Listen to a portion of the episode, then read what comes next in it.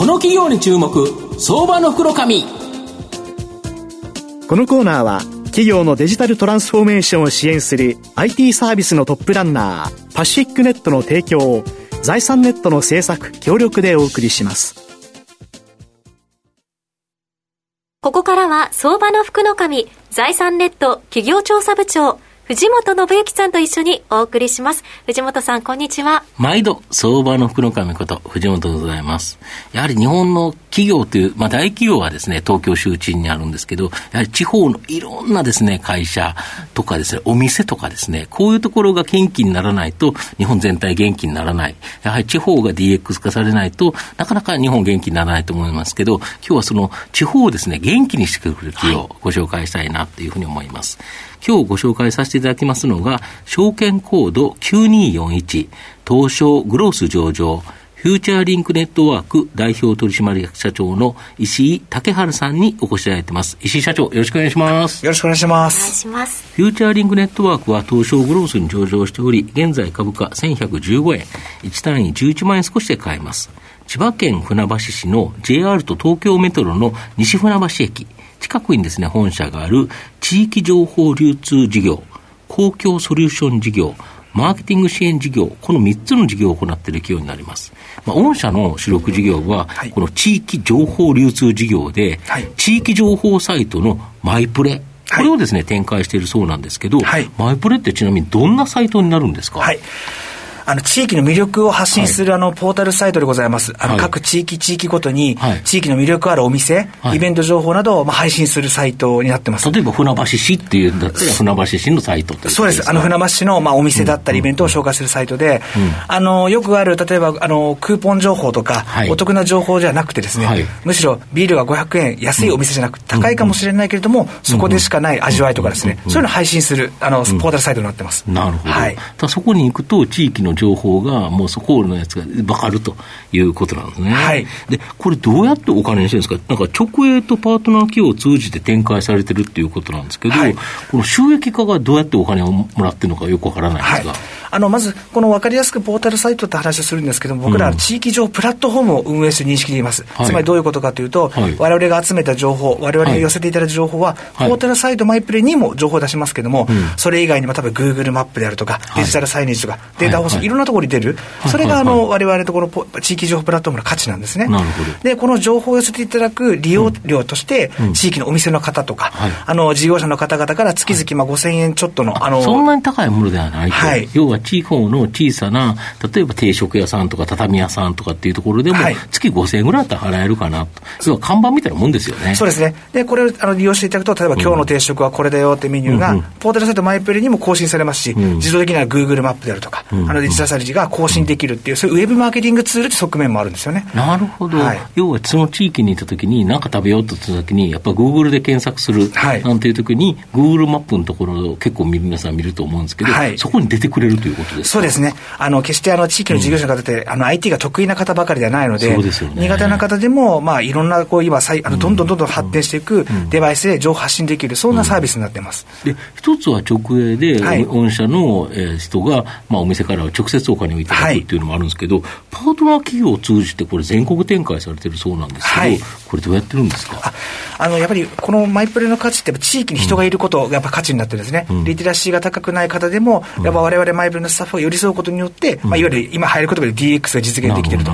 で、あの、我々直営地域以外は今153社、うん、全国各地域にあの根付いたパートナー企業があってですね、彼らに我々のノウハウやシステムを提供する。で、収益に関しては彼らが地域の事業者からお金をいただいて、その分の一部をロイヤリティとして当社がいただくという形になってます。ただ、このパートナー企業が増えれば増えるだけ、まあ、御社は儲かるっていうことだし、まあ、いろんなサイトがそこに参加され大体何店舗ぐらい、あの、マイプレには登録されてるんですか？今現在1万8000店ちょっとですね。なるほど。はい、ここからまあ1万8000点から、まあ、月々5000円とかをいただいて、はい、これが直営の部分だったら御社に直接、はい、まあ、パートナーだったら御社ロイヤリティを通じて一部が入ってくる、はい、という形になるわけですはい、そうです。これ、どんどん大きくなりますよね。そうですね、おかげさまで、もう毎年毎年少しずつ、あの店舗が増えてますんで、うん、はい。でこの地域情報プラットフォームを生かした公共ソリューション事業ということなんですけど、はい、これ、ふるさと納税に関わるもの、これどういうことですか、はい、あの当社マイプレのプラットフォームを使っていろんな自治体の課題解決してるんですけども、うん、その中で比率が多いのが今あのご紹介いただいたふるさと納税の支援です、はい、あのどんなことやってるかというと、はい、あのふるさと納税の寄付サイドいくつもあると思うんですけど、はいはい、チョイスさんとか楽天さんとか、ね、このサイトの裏側すべてを我々がやってます、具体的に例えばどっかのふるさと自治体がふるさと納税始めるときに、お礼の品が今重要なんですけども、はいはい、魅力的なお礼返礼品ですよね。魅力的な返礼品をあの開拓するために農家を訪ねていって、うん、例えばこのメロンメロンを出荷しないかと。なるほどなるほど。口説いていってこのメロンの美味しさを取材して、はい。はい、我々がその楽天さんとかふるさとさんに入稿するとでこの寄付者の受付からあの情報の発送から、はいはい、あの我々があの一緒になってあの実現していくってそんなサービスになってます。なるほど。要は地域情報をやってるからこそ地域の本当に美味しい食材であったり、はい、まあ、これは他の全国からも申し込み来るよねっていうやつを見つけて、はい、でその,、えーと、しょあの商店とか、はい、その会社とかを口説いて、まあ、参加いただくと。そうです。これ素晴らしい事業ですよね、はい、あとはこのマーケティング支援事業これもやってるみたいなんですけど、そうですね。あのこれもマイプレのプラットフォームで活用してあれを実現しているサービスなんですけども最近その新聞を取る方が減ってたりね、あるいは、えー、チラシ入れにくくなったりとかチラシなんですよね。そうなんですよ。地域だと。はいですけど、やっぱりいまだにやっぱりエリアマーケティング、うん、地域に限定してマーケティングしたい事業者って多いんですよね。うん、それは多いですよね、はい、別に隣のとこ行ったって、そこに客いないですからね。はい。うん、ただ、マンションディベロッパーさんはじめする不動産屋さんとか、あとは小売流通大手さんですよね。はい、それやっぱり我々がこのプラットフォームを活用して、エリアマーケティングを支援すると、こんなサービスがこのマーケティング支援事業ですね。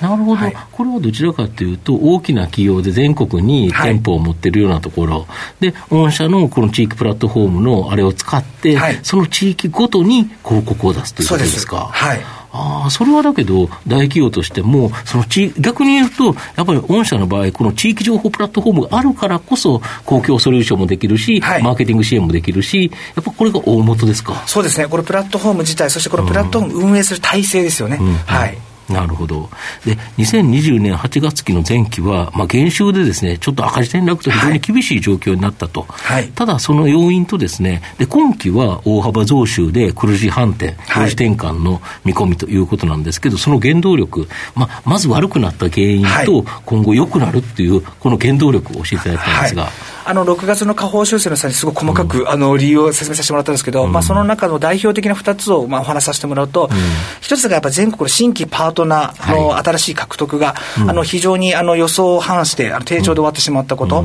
でかつもう1個がふるさと納税の仕事の部分がやっぱりすごく競争激化していて、はい、予想以上に売り上げを伸ばせなかったこと。にもかかわらず、あの投資を続けたことっていうのが、あの赤字になったあの目標を満たすの理由でございます。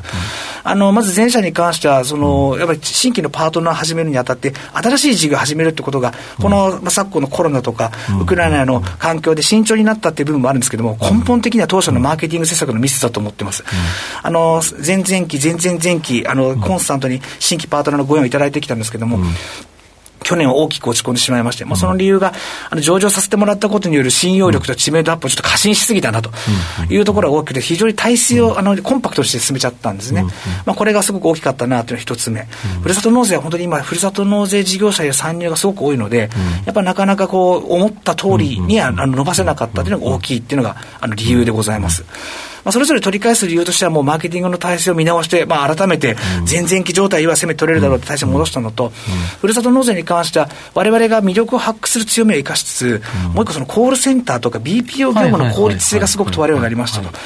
これはあの先日リリースさせてもらったんです公共 BPO、株式会社公共 BPO っていうのを、まあ、これ専属で作る体制を作りましたので、これによって改めて大きく、あの強みを磨いて、あの取り戻していきたいなというふうに思ってるところですね。なるほど、地方の仕事でいろんな仕事があったら、まあ、それを例えばコールセンター BPO で受けたりとかっていう形で、はい、そうすると、地方の人の、あのあれですね、雇用も、えーと、作ることもできるということですよね。はい、なるほど。御社の今後の成長を引っ張るもの、改めて教えていただきたいんですが。はい。まずあの既存事業を着実に成長させていくところは一つ前提とあります。うん、このマイプレプラットフォーム利用店舗も確実に着実にあの増え続けてますので、うん、これをより便利にし続けることによって、もっと大きく確実に広げていくっていうのがベースでございます。うん、あともう一つ公共ソリューション事業もやはり我々しかできないニーズって非常にありますので、これをまあ、あの年間着実ペースで育てていくと。と同時に我々のように地域に直接足回りを持っていて、事業者とつながっている会社ってなかなかないので、はい、い。ろんな会社とあのアライアンスを組むことによって新規事業を生み出せると思ってます。この既存事業の着実な成長と、我々の体制ノウハウを使ってこその新規事業、この日本柱であの中長期大きく成長させていこうと思っているところです。まあ、最後まとめさせていただきますと、フューチャーリンクネットワークは、独自の地域情報サイト、マイプレイを運営する地域情報プラットフォームが他社にない大きな強みとなっています。この地域情報プラットフォームを活用した公共ソリューション事業、マーケティング事業を、マーケティング支援事業を積極的に展開しています。まあ、前期は苦しんだんですけど、今期はですね、大きく復活が期待できるというふうに思います。中長期投資でじっくりと応援したい相場の福の神のこの企業に注目銘柄になります。今日は証券コード9241東証グロース上場フューチャーリンクネットワーク代表取締役社長石井武春さんにお越しいただきました。石井さんありがとうございました。ありがとうございました。藤本さん今日もありがとうございました。どうもありがとうございました。企業のデジタルトランスフォーメーションを支援する IT サービスのトップランナー、東証スタンダード証券コード3021パシフィックネットは、パソコンの調達、設定、運用管理から、クラウドサービスの導入まで、企業のデジタルトランスフォーメーションをサブスクリプションで支援する信頼のパートナーです。取引実績1万社を超える IT サービス企業、東証スタンダード証券コード3021パシフィックネットにご注目ください。この企業に注目、相場の袋紙。